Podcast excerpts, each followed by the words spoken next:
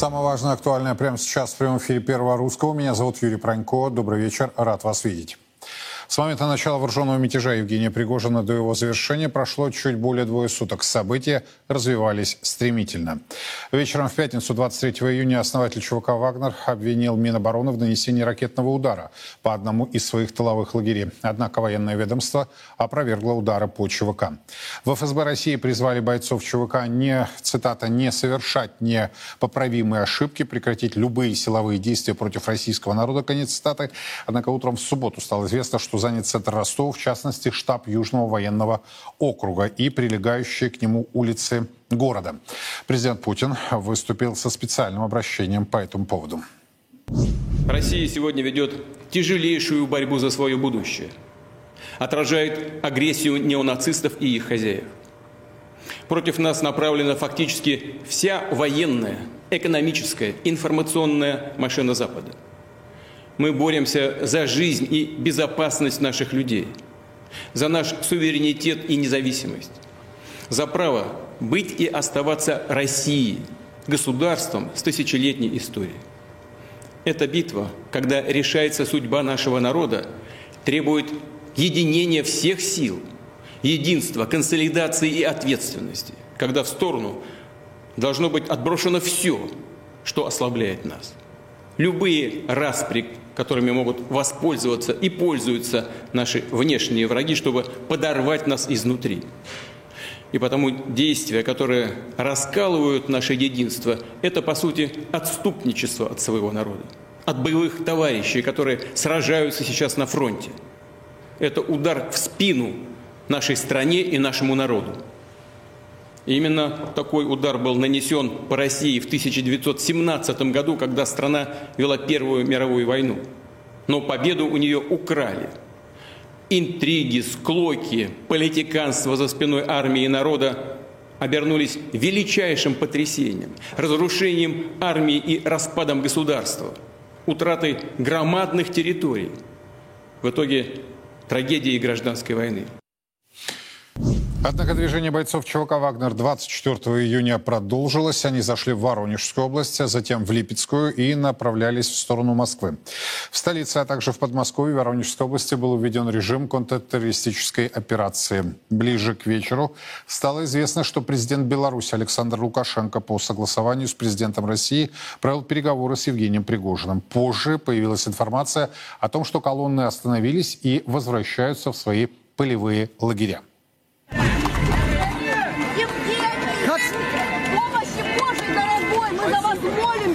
Как, как, резу, как результат сегодня?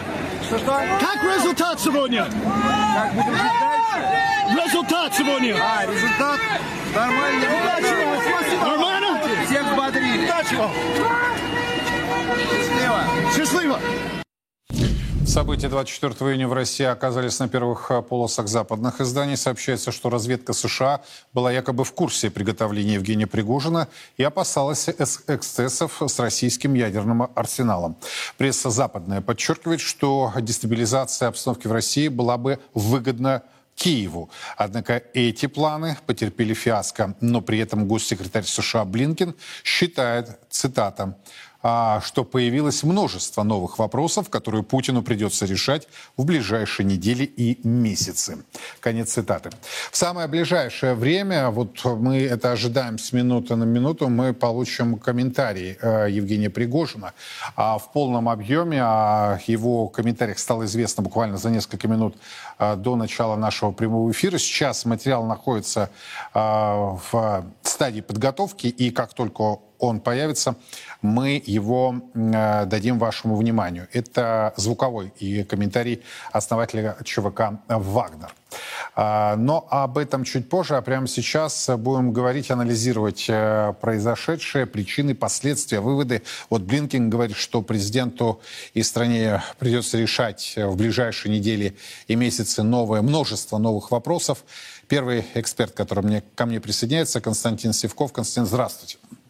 Здравствуйте. На ваш взгляд, как подобное стало возможным и какие выводы можно было бы сделать из той ситуации, в которой мы оказались? Ну, начнем с того, что Пригожин не является основателем ЧВК «Вагнер», а основателем ЧВК «Вагнер» является Дмитрий Уткин, офицер э, спецназа Министерства обороны, да, формулируем.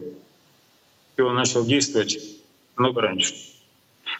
Прежде всего. Потом присоединился уже Пригожин в качестве финансового и информационного менеджера. Теперь по поводу происшедшего. Значит, происшедшее есть не что иное, как э, попытка пятой колонны осуществить госпереворот. Вот. Я хочу напомнить, что на протяжении всего этого времени, э, начиная с специальной военной операции и до этого, я всегда говорил, что пятая колонна будет решать задачи как своего господства путем государственного переворота.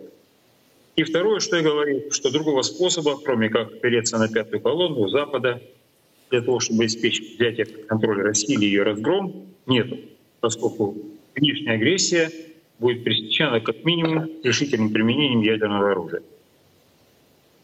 Вот. Поэтому пятая колонна — главная ударная сила. Надо мной многие смеялись, но сейчас мы видим срабатывание пятой колонны. Не надо думать, что Пригожин-то сам по себе встал и выступил. У него так возникло хорошее настроение, и он решил так нападать. Нет. Э, действия Пригожина строго взаимосвязаны. Проблемами на Западе. Они теснейшим образом связаны с провалом контрнаступления ВСУ на территории Украины. Вот. И это теснейшим образом, конечно, связано с тем, что после конфликта Пригожина с Министерством обороны ему, конечно же, обрезали значительную часть его дохода. Потому что это коммерческое предприятие, частная военная компания. Поэтому выступление было, в общем-то, прогнозируемо, полагаемо и было, очевидно, необходимо. А на что решился Пригожин? Пригожин, очевидно, решил, э, использовался, он получил гарантии поддержки со стороны э, высших эшелонов пятой колонны, которые находятся среди высших эшелонов российской власти, российских правящих кругов, вот, э, среди крупного бизнеса, который завязан на Запад, это 10 составляет пятый колонну, что он здесь будет в Москве поддерживать. Я предполагаю, что, естественно, он был уверен в том, что для дестабилизации ситуации в столице будут задействованы и заклад Главного управления разведки вооруженных сил Украины и, э, службы безопасности Украины. Но вот эти закладки были за несколько дней до вот этого путча разгромлены. Я думаю, что там, там факт того, что ФСБ разгромила эти закладки, послужил стимулом для того, чтобы ускорить процесс наступления Пригожина. Замысел, очевидно, просматривал. Пригожин выступает, движется на Москву. По модели полковника скорость Гусейнова к нему присоединяются ненавидящие власть российские войска, все это, естественно, в кавычках. Э, с цветами его встречают э, горожане, страшно ненавидящие э, нынешние российские власти, тоже в кавычках. Это их замысел. Он приходит победно в Москву, здесь его встречают значит, представители пятой колонны, которые представлены достаточно влиятельными фигурами из числа высших эшелонов, высших эшелонов. Вот. И далее формируется новое правительство, президент Путин добровольно в отставку, либо его устраняют. Вот примерно такой их сценарий был. Однако первый этап, то есть признание, поддержка армии не получилось, поддержка народа тоже не получилось. И те люди, которые должны были встречать Пригожина фанфарами в Москве, вдруг выступили в телевидении с его осуждением. Ожидалось, что президент Путин будет деморализован, не сможет это реагировать. Вместо этого он выступил с очень жестким заявлением и назвал Путина Пригожин предателем. Таким образом, стало понятно, что имеющимися силами достичь какой-то разумной цели политической не представляет возможности. Пригожин еще продолжал наступление, однако по, по мере его продвижения становилось понятно, что решить эту задачу, взятие под контроль, политический контроль Москвы не удастся. Хотя бы просто потому, что надо обеспечить какие-то тылы, а, соответственно, обеспечить расстановку сил по э, блокпостам, по дороге, за которой мы движемся. Это понятно, что даже один полк э, Кантемировской дивизии, э, эту колонну, идущую э, дело по одной трассе, может очень быстро нейтрализовать его уничтожения. Вступил в действие Ахмат, спецназ Ахмат. И стало понятно, что перспектив нет. Единственное, что он может это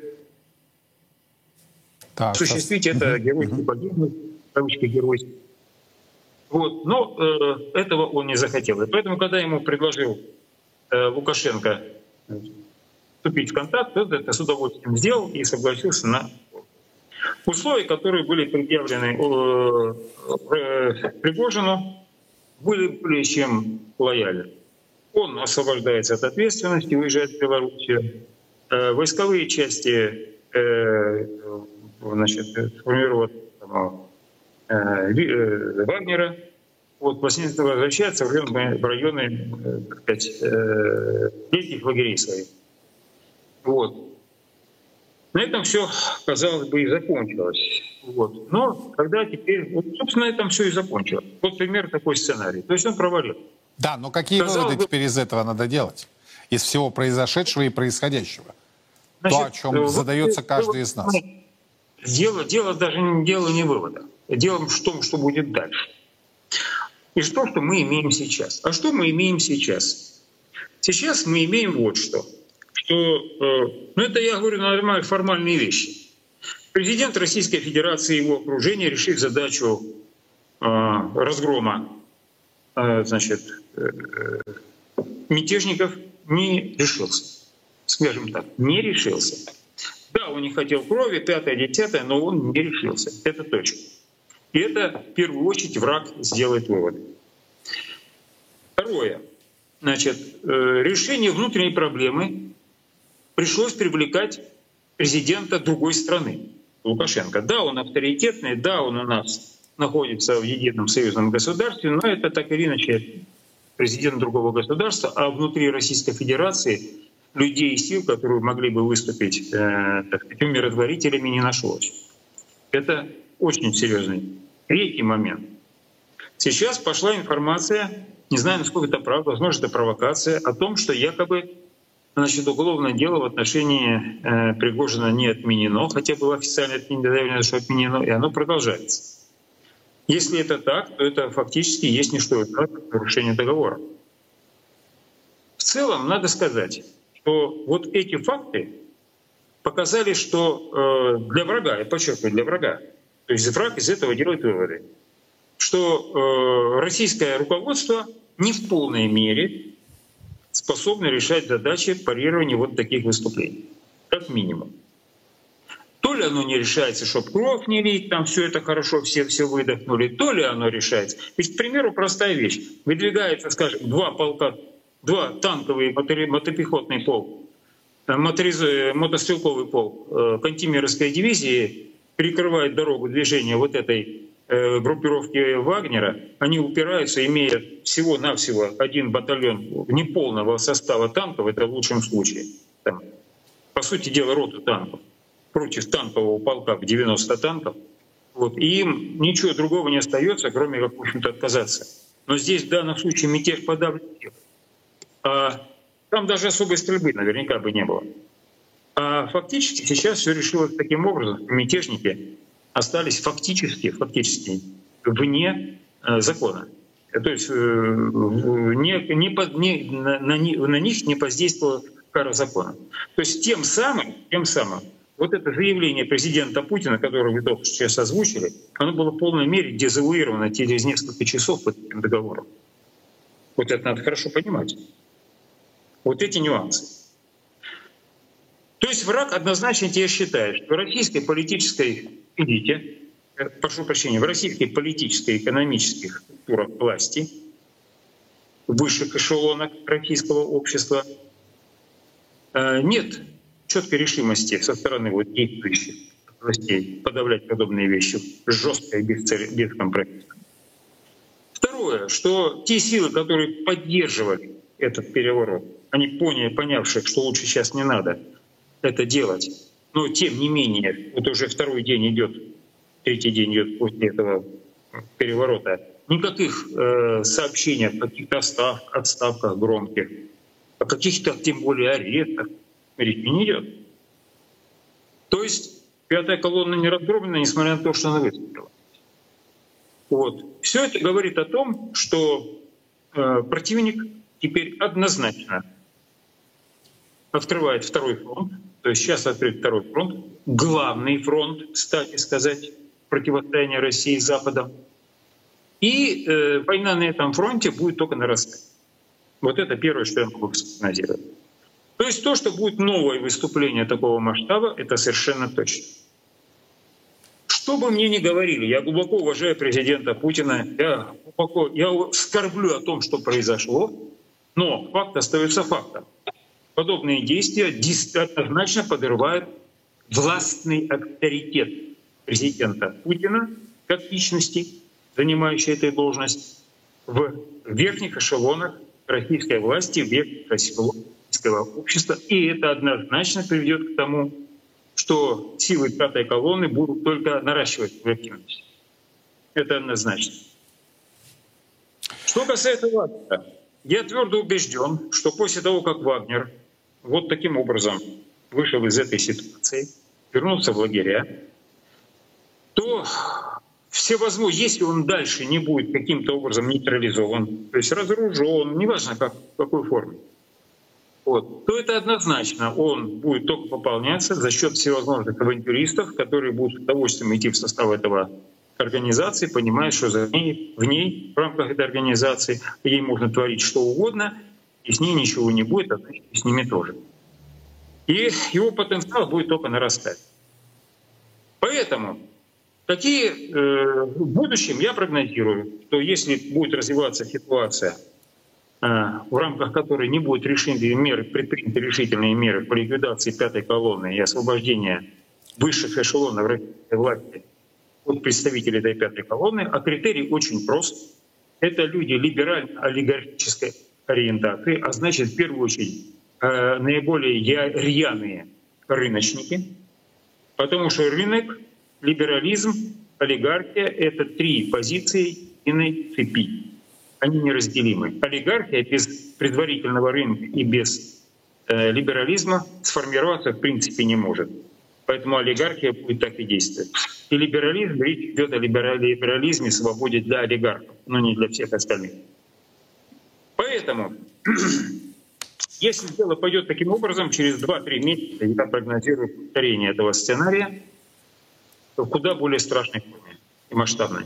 Я понял, Константин. В этот период, в этот период, в этот период сейчас, который будет продолжаться, если не будут приняты самые жесткие меры по отношению к пятой колонне, мы будем наблюдать всевозможные большие и малые признаки ослабления верховной власти России. И это очень скорбно. Константин Севков и его оценочное суждение. Спасибо огромное в прямом эфире Первого Русского. А Константин вспомнил сегодня реакцию на Западе. Вот что э, заявил господин Столтенберг, э, генеральный секретарь Североатлантического альянса. В общем-то, он там э, давал совместную пресс-конференцию с немецким коллегой, министром обороны Германии, и перепутал, хотел сказать, что резкое ослабление э, российского режима получилось не герман, германского режима. Давайте послушаем, а затем Александр Артамонов к нам присоединится. То, что мы видели в России в последние дни, продемонстрировало хрупкость германского режима. Это показывает слабость. Извините? Не германский режим. Ой, извините, российского режима. Извините, мы видим слабость российского режима. Ну, в э, соцсетях уже шутят, что Шольц сбежит в Ростов. Александр Артамонов, мой компетентный собеседник. Александр, здравствуйте. Добрый день, приветствую. Какие вы сделали выводы, пусть и предварительные, из всего того, что происходит, не только происходило, но и происходит, да, потому что ситуация в развитии, действительно, вот э, предыдущие э, наш эксперт говорит о том, что не было ни отставок, никаких громких заявлений, да, по большому счету. Такая идет внешняя тишина, э, хотя, на мой взгляд, э, э, как раз этот факт говорит об очень скрупулезной работе за плотно закрытыми дверями. Давайте вашу позицию. Хорошо. Ну, если говорить о мятеже Пригожина, то э, тут, на самом деле, присутствует большая многофакторность оценки в той связи, что э, это могут быть как внешние, так и, э, я бы сказал, внутреннего свойства. Что имеется в виду? Ну, во-первых, насколько все завершено. Когда мы говорим об отставках, о ставке, перемещении, переназначении, возможно, тогда, когда мы убеждены, что следствие окончено, что, в принципе, вскрыта вся подноготная. Я предлагаю всем ответить на вопрос, а вот что действительно большинство моих и ваших сограждан верит, то есть россиян, про то, что жил-был Евгений Викторович, и однажды в один прекрасный день, ни с кем не посвящавшись, решил объявить э, мятеж. Прям знаете, как э, был такой в свое время у польских феодалов право на законный мятеж, если они были не согласны с решениями центральной власти. Могли устраивать такой, бы, назывался рокош у них. У них даже было записано это едва ли не во всяких там а, уложениях а, феодальной знати и право на свободы а, местного шляхетства. Право на рокош. Вот сидел, сидел и заявил. В принципе, это соответствует тому, что он нам рассказывает в своих интервью. Я про Евгения Пригожина. Что, дескать, ему хотелось всех встряхнуть, и он так встряхнул. Правда, в результате встряхи не выяснилось, что погибло большое количество людей. Я, конечно, понимаю, что, наверное, а, человек привык считать в сотнях павших, но тогда, когда, во-первых, это свои, а не враги, то вдвойне как-то страшно. И вообще-то любая жизнь скажу, конечно, такой трюизм, она цена. А мы знаем, что 15 как минимум погибло военнослужащих при подавлении мятежа. По словам Пригожина, погибло сколько-то еще и а, в сопровождавших его частях в колонии. То есть, по идее, все эти смерти на его совесть. Возвращаясь к вопросу, это спонтанно. А, я убежден почему-то, что в данный момент проходит очень большая работа и эта работа, конечно, как водится, останется за кулисами, потому что тайна содеянная будет тайно наказана. А, так вот, это работа по вскрытию всех корней состоявшегося мятежа. Как водится, грибница, точнее корни, всегда глубже, чем а, проявленная часть. Больше и более глубоко на эту тему я сейчас говорить не могу и, честно говоря, не желаю, но а, пока эта работа идет, говорить о каких-то смещениях, перемещениях, рокировках в стиле Ельцина перестановках, ну, на мой взгляд, не приходится. Как долго она продлится? Ну, я думаю, что какая-то значительная часть будет завершена в течение нескольких недель, 2-3 недели. Ну, а некоторые вещи будут, э, как говорится, глубоко, и пойдут они в части, очень во многие, так сказать, во многие округа военные, скорее всего, мы можем что-то по этому поводу узнать. Ну, по той простой причине, что когда 25 тысяч человек, якобы 25, я надеюсь, что было меньше, выходит на улицу, доходит до а, местного, отнюдь не, а, я сказал, не последнего города Российской Федерации, это означает э, очень многое. Означает, как минимум, группу прикрытия, поддержки и какие-то далеко идущие планы. Пригожин далеко не сумасшедший. Это первое. Второе. Относительно смещение перестановок. Давайте с вами подумаем. А, я не хочу сплетничать по поводу высших военачальников, но правильно панигирики петь тоже никому не буду. Но если задуматься, боевой ли а, человек генерал Суровикин? Более чем. А, насколько генерал Герасимов опять-таки заслуживает доверия? На мой взгляд, более чем. Вспомните Чеченскую войну, вспомните о том, что у человека действительно, у военачальника репутация заслуженная, и далее тут нечего. А, я могу продолжить список, но не буду говорить сейчас ни о Киме, ни о Лапине, ни о других, потому что получается, что я должен говорить вот действительно как бы кого-то отстаивая.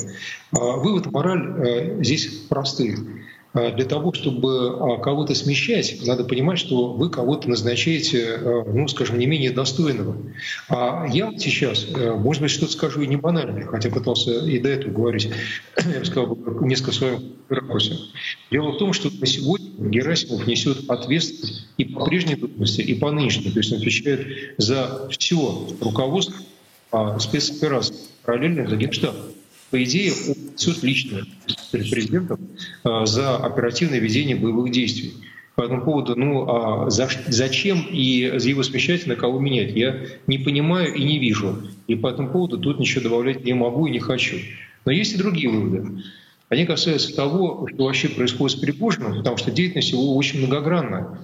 А, а я вот хотел спросить, а мы учитываем, потому что пока я это не слышу, не вижу в прессе, что есть Центральная Африканская Республика, а, в которой присутствует а, контингент тех же самых пригожинцев, точнее вагнеров, а, что они имеют в том числе базу в Мали, которая раньше принадлежала иностранному региону и выполняет там очень нужную работу. Что сейчас, насколько мне известно, в Судане были приглашены, опять-таки, не просто так, для того, чтобы тренировать местные части, а параллельно еще и политически, с военно-политической точки зрения, они значимы, потому что у нас с Суданом есть соглашение о строительстве военно-морской базы на территории Судана в местности, точнее в локации Порт Судан важнейшее место, оно фактически пережимает Южно-морской путь. Это такая, ну, я бы сказал, просто основная артерия снабжения Запада, если брать направление Китая-Запад и также Ближний Восток-Запад. Вот а это еще не все, там Буркина Фасо, а есть и определенные планы на а, Нигер. То есть а, Африка вполне то место, где вагнеровцы, как бы они дальше не назывались, действительно более чем полезны. Напомню, что в Банги, столице страны Африканская республика, в Банги, даже был поставлен памятник э, Вагнеру. Так что тут э, что-то списывается, что правда. Ну и, наконец, такая вишенка на торте, об этом чуть-чуть известно, кто-то говорит. Э, я с вчерашнего дня это еще в британской, в британских источниках, сейчас вижу плюс информацию у нас, приводная генерал-полковник, точнее генерал, три звезды, как они это называют, Ричард Донат, бывший глава Генштаба Великобритании, Э, считает, э, что возможен поход на Киев со стороны Беларуси. Мне такой конечно, сценарий представляется авантюрным, но я так понимаю, что у западников возникли мысли опасения. Пока им скидывать со счетов рано, потому что, честно говоря, мы отныне за деятельность гражданина Пригожина не отвечаем ни с какой стороны. Если он покинул территорию России, а с ним какой-то костяк э, его корпуса, так, наверное, надо называть, и, возможно, это уже Александр Григорьевич будет решать, а, что он там будет делать и как он будет делать. Но вообще-то Александр Григорьевич свои законы, свой подход к жизни. У него там даже есть исключительно мер наказания, насколько мы знаем. То есть все-таки Беларусь не Россия. Каким образом решит э, уважаемый глубоко президент Беларуси этот вопрос, не знаю. Но было бы действительно любопытный сценарий, если бы сказали, искупи в бою то, что ты сделал, и тот ущерб, который ты нанес, в том числе и репутационный нам. Хотя тут Сергей Викторович прав. Нам, знаете, наша репутация не пострадала. А перед врагами нам нечего в данном случае репутацию как то защищать, они все равно наши враги. А вы показали ролик с Йенсом Столтенбергом, но дело в том, что Йенс, как всегда, все лишь навсего повторил фразу, которую до него сказал Мануэль Макрон. Первым сказал Мануэль Макрон, поторопился, такой он пострел, что, дескать, э, что-то там продемонстрировал ему а, тот мятеж, который он наблюдал. А скорее всего ощущалось, что на самом-то деле действительно они ожидали гораздо большего. Именно на этом зиждется и строится, собственно, моя концепция, что нам еще вскрывать и вскрывать, а на что они рассчитывали. Они рассчитывали не только на Пригожина, а на что-то еще другое, более глубокое. Так что вот эта работа, она э, не видна публике. Публика любит уже громкие какие-то дела, какие-то сенсации. Но сейчас она будет вестись, я думаю, в режиме три э, смены, 8 на 24 умноженное на 3, то есть 24 часа подряд.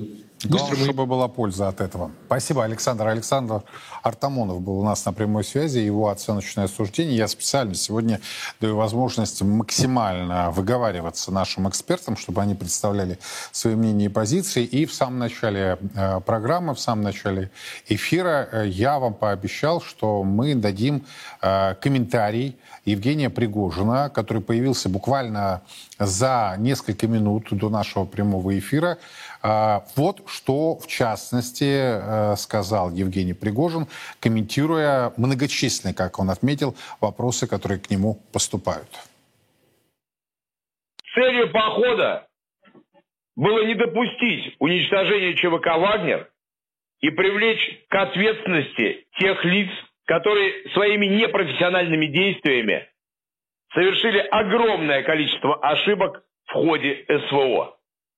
Это требовало общественность, все военнослужащие, которые видели нас во время марша, поддерживали нас. Мы не дошли около 200 километров до Москвы, пройдя 780 километров в одном и другом направлении. Мы остановились в тот момент, когда первый штурмовой отряд, подошедший на 200 километров к Москве, развернул свою артиллерию, сделал разведку местности, и было очевидно, что в этот момент прольется много крови. Поэтому мы посчитали, что демонстрация того, что мы собирались сделать, она достаточна. И нашим решением развернуться были два важнейших фактора. Первый фактор – это то, что мы не хотели пролить русскую кровь.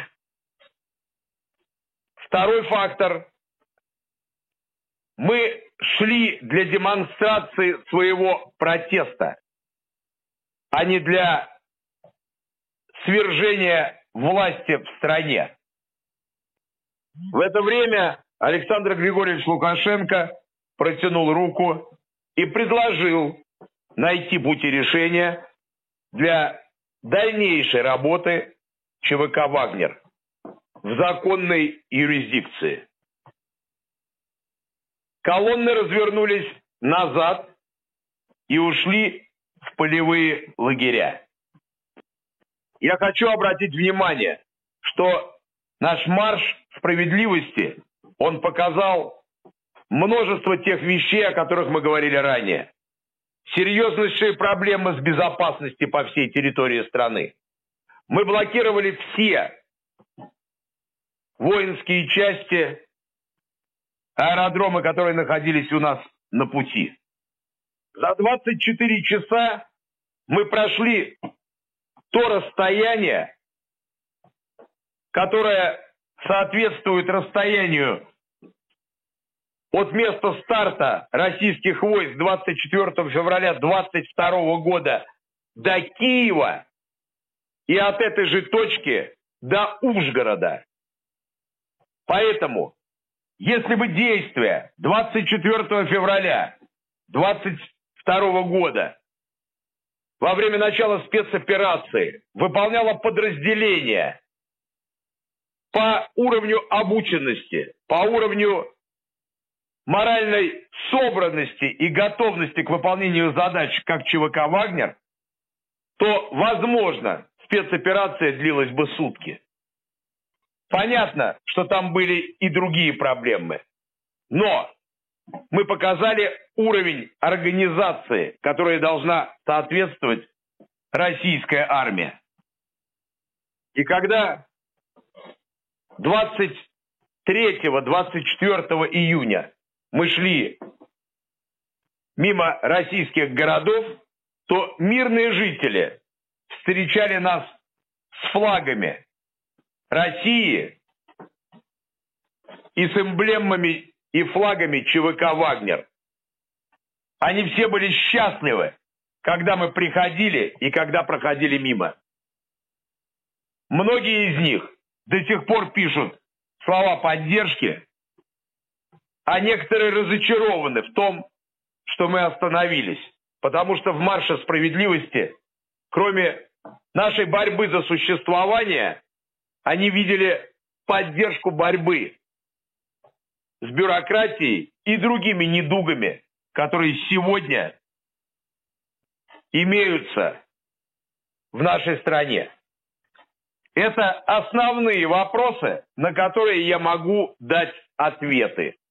Для того, чтобы исключить кривотолки как в российских соцсетях и СМИ, так и в зарубежных сетях. Это комментарий Евгения Пригожина, который появился вот буквально за несколько минут до нашего прямого эфира. Олег Царев ко мне присоединяется. Олег, добрый вечер. Здравствуйте. Что скажете о происходящем и произошедшем? Вот что называется, к нашему с вами общению уже как раз мы получили комментарий Евгения Пригожина, где он а, расставляет свои акценты. Вот если сопоставить все, Олег, то какой итог? Ну, события субботы — это бесконечная грусть. Сначала русские убивали русских на территории Украины, думали, что хуже этого уже просто быть ничего не может. И вдруг начал разворачиваться сценарий, когда русские будут убивать русских на территории России. Причем пацаны, которые выжили в Бахмуте чудом, э, вот и те, которых срочники, да, в том числе и милиционеры, которых поставили для того, чтобы их задержать.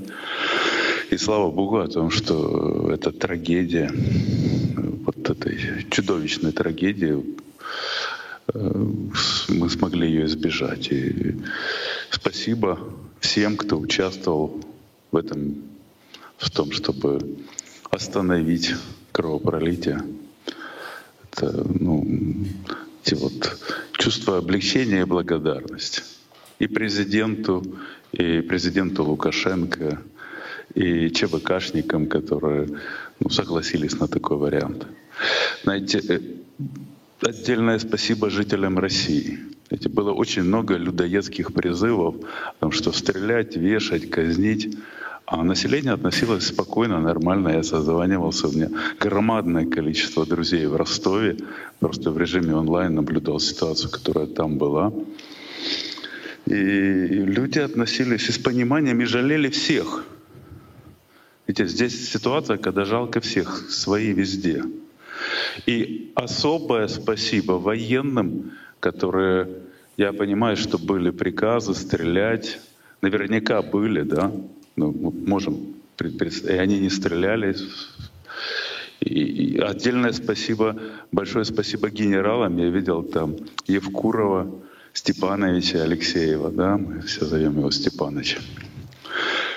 Вот, за то, что они э, договорились с ЧВК, с Пригожиным. Я так понимаю, была какая-то договоренность, потому что армия не вмешивалась в события, связанные с ЧВК, а чВК не мешали э, генералам, штабу управлять э, войсками на фронте, и фронт, ну, фронт в нормальном состоянии. Да, там высадилось несколько там, десятков человек под Антонским мостом, но ничего такого катастрофичного не произошло.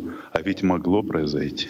И это не было произошло. ожидаемо. И если да. а, я, я же смотрю и читаю их, да, они же уже были в предвкушении реально. Они уже потирали руки, они уже нас делили, Олег. На куски да, это резали. Был, это, был, это была радость, вот просто радость, феерия, да, просто праздник. На, наши враги все праздновали. Да и, и, и потом, когда вот э, договорились, все, э, и это было просто была грусть, грусть, знаете, так вот это только что, только-только они писали, вот как все здорово, и потом Пригожин такой, всякой, почему он вернулся, почему он... Вот. Ну и, конечно, из этой истории надо сделать выводы. Ну вот вы для себя Но... как, в каком ранжире их делаете? Например, я могу э, откровенно сказать, я не то что разочарован, я обалдел от поведения, это чтобы не выпадать из зоны русского литературного, поведения нашей так называемой российской элиты политической и неполитической, бизнесовой, журналистской. Я вот, наверное, сейчас в прямом эфире э, первый раз скажу, Олег, об этом в прямом эфире Царьграда, что люди, которые из рук президента в буквальном смысле кормятся, люди, которые ему обязаны от начала и до конца, они как-то так вот э, тихо, тихо, тихо сидели, очень долго сидели, да? И это можно, кстати, проследить, это тоже открыто теперь э, Госдума, Совет Федерации, вот эти вот многочисленные, несколько сот деятелей, да страна их даже не заметила, что они существуют. Вот как здесь быть в этой ситуации? Какие выводы? Ну, выводы те, что нельзя говорить э, долго на черное-белое. Ну, но ведь очевидно, для всех очевидно, что спецоперация не пошла по тому плану, который был изначально. Как можно долго говорить о том, что все идет по плану? И до сих пор говорить. Ну, а э, если все, если пошло не по плану, почему заявляется о том, что все пошло по плану? Потому что если пошло не по плану, то надо понять, почему пошло не по плану, из-за кого пошло не по плану, и сделать выводы, в том числе кадровые. А поскольку за эти ошибки платятся кровью, то эти выводы должны быть серьезными. И вот запрос на правду, он был достаточно большой. Был и есть. И, наверное, выводы надо все-таки сделать, в том числе вот э, и, и понять, что же пошло не так. Пригожин, кстати, об этом говорил, он достаточно хорошо использовал вот этот запрос на правду и на справедливость, который всегда был у русского народа. Правда и справедливость. И это, это одно. Другое, это, э, и да, все сейчас ждут. Ну, они не зря шли. Если они шли, то э, все хотят, чтобы были все-таки кадровые решения были правильные приняты. Знаете, как в ну вот как делали в партии, в Компартии. Вот есть какой-то конфликт, да, он не решается. Приезжает вышестоящее руководство, что делает? Собирает, говорит, решите. Не решает, убирают всех зачинщиков. И одних, и вторых. Пригожина сейчас убрали, он в Беларуси. Надо убрать и вторых. И я проводил у себя опрос на телеграм-канале, но однозначно. Эти, это вот такие вещи, которые для всех очевидны. Потом по поведению элиты. Знаете, у нас вообще вот подбор элиты это, это важнейшая, важнейшая задача у государств. Можно обладать природными ресурсами, можно иметь уникальное геополитическое положение. Могут бананы падать с неба, и ничего не надо делать. Но государство будет бедно, если и будут проблемы, если не будет э, отлажен, отлажена процедура выбора элит, выбора назначения, прихода к власти. То есть нужные люди должны оказываться в нужном месте. И практика показывает, что это важнейшее конкурентное преимущество государства. Судя по тому, что мы наблюдали, у нас очень долго шел отрицательный отбор. У нас на эм, местах находились люди, которые ну, по разным причинам, но вот вели себя так, как мы наблюдали. Посмотрите, вот вы подняли вопрос по Государственной Думе. Но были сторонники ЧВК среди жителей России? Если были, то у них должны были быть депутаты, которые отражают интересы этого, этих, этого населения шли пригожинцы по каким-то территориям. На этих территориях живут избиратели. Там есть округа. Они, там есть люди, чьи интересы в данный момент времени были под угрозой. Депутат должен был быть, находиться там вместе с этими людьми.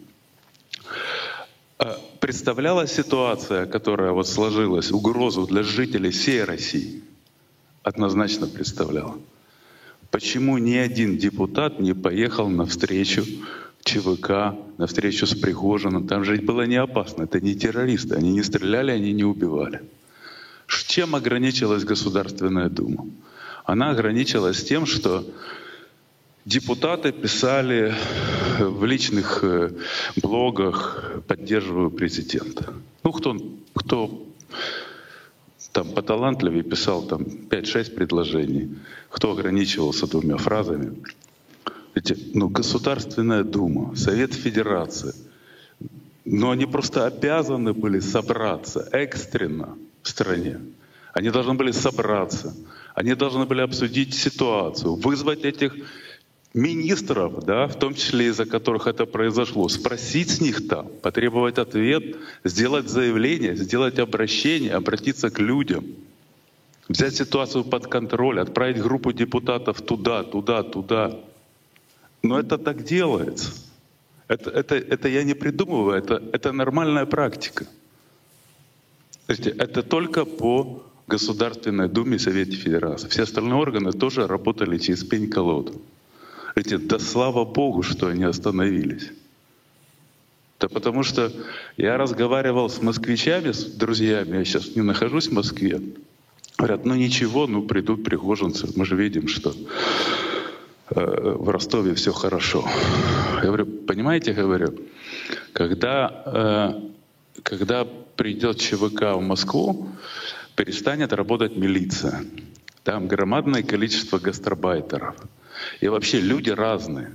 Кто-то соблюдает Божьи законы, потому что они у него внутри. Кто-то просто живет по правильным, по своим законам. А кто-то только потому, что боится государства. И таких много. И они сбиваются в стаи. И я видел, как это происходило в Донецке, в Луганске. Ходили по домам, по квартирам с автоматом, передергивая затвор, грабили население. Вынесли все банки, вынесли все банковские ячейки. Ничего не осталось. И в Москве было бы так же. А, Москва, Россия большая, национальные республики и так далее, и так далее. Поэтому потеря контролем государством, это, знаете, это не просто там каких-то, ну вот, разжиревших чиновников выгнать там с насиженных мест. Это, это да, это вроде бы как, ну вот подумаешь, выгонят одних, придут другие. Это потеря контроля. Это когда наши девочки будут бояться ходить по улицам. Это, это все очень серьезно, и это касается каждого. Многие этого не понимали. Я понимал, какая угроза стоит перед Россией. Я был просто в шоке. Я, ну, когда это все кончилось, это был просто личный праздник. Это Поэтому правда. я, я начал с того, что я благодарил россиян, солдат, ЧВКшников. Отдельное большое спасибо Лукашенко. Знаете, разрулить, смотрите, ситуация какая, ну это цирк. Но те вопросы, которые задавал Пригожин, он же их задавал на протяжении месяцев. Он выдвигал серьезнейшие обвинения, и их не замечали. Но эти были противоречия, и было видно, куда это все идет. Ну, ну неужели надо было вызывать президента соседней страны для того, чтобы он за день решил то, что у нас не решалось месяцами? Разве это не проблема? Конечно, это проблема. Далек. Под каждым словом подпишусь. А, вот эта махина, которая казалась нам а, незыблема, да, она, она сыпалась. И я с вами прекрасно соглашаюсь, что Москва это совершенно иное, а, иной город, чем я не умоляю достоинства других городов России, но это столица.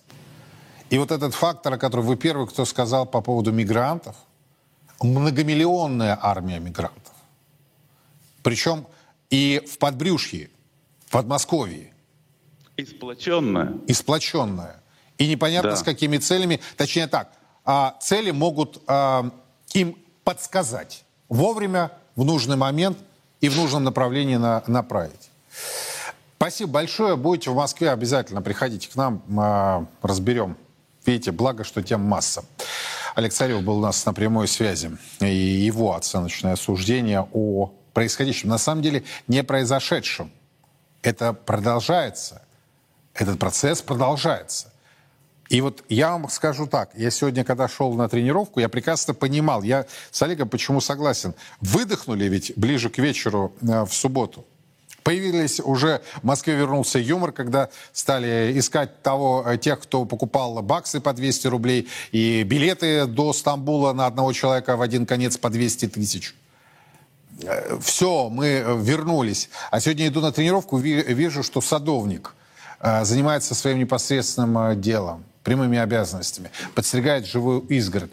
Вот это, понимаете, вот это, это очень важный момент. А всего этого могло и не быть сегодня. Александр Михайлов ко мне присоединяется. Александр, здравствуйте. Здравствуйте. Какие вы выводы сделали из того, что продолжает происходить? На что бы вы обратили внимание?